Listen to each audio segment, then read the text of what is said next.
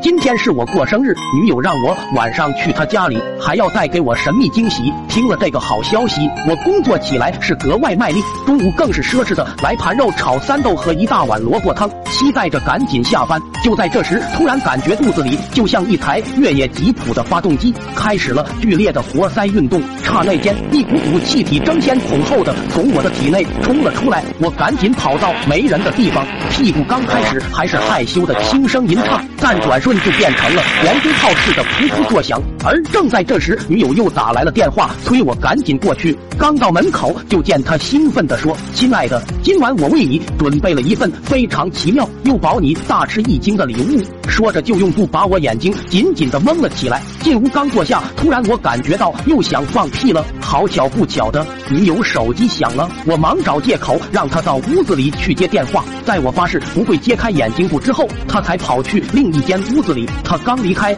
我就抓紧时机把全身的重量都移到一条腿上。这个屁放的不仅声音很大，而且气味就像是臭鸡蛋散发的臭味，熏得我几乎不能呼吸。于是我摸到椅垫，使劲挥向四周，企图把这难闻的气味删掉。就在我刚感觉好一点的时候，另一个屁又来了。这个新屁它听起来就像是柴油发动机快速转动的声音，而且这一次气味更加难闻了。为了不让自己窒息，我只好继续挥舞着椅垫。在一切将要恢复正常的时候，下一个屁又迫不及待的往外冲。这一次我决定站起来，把屁股撅向后上方。呼，这个屁放的可称得上是一流，就连身后的报纸都被吹散到了地下。因为要遵守不偷看的诺言，我不敢打开眼罩，只能在漆黑中不断放着屁，想赶快把肚子中的气体全部排出。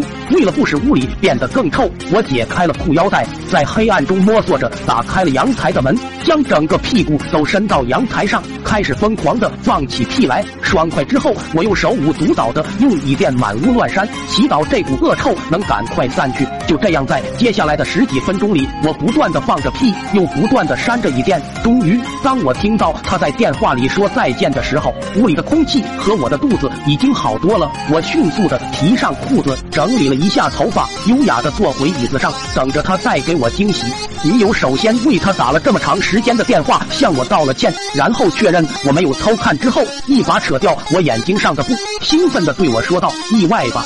我闺蜜们非要让我今天带她们来看看你，她们说你在照片上很有风度，人长得很帅。你看，坐在桌前的这五位都是我单位里的好姐妹，而站在阳台的那六位是我上学时最要好的朋友。”这时，我才极为震惊和恐惧的发现，有一大堆女孩正围坐在对面的餐桌边，而身后的阳台上则站着另一堆，他们都是在参加生日宴会的。现在，他们每个人的脸上都带着一种无法言表的表情，看着我，就像发现了火星人。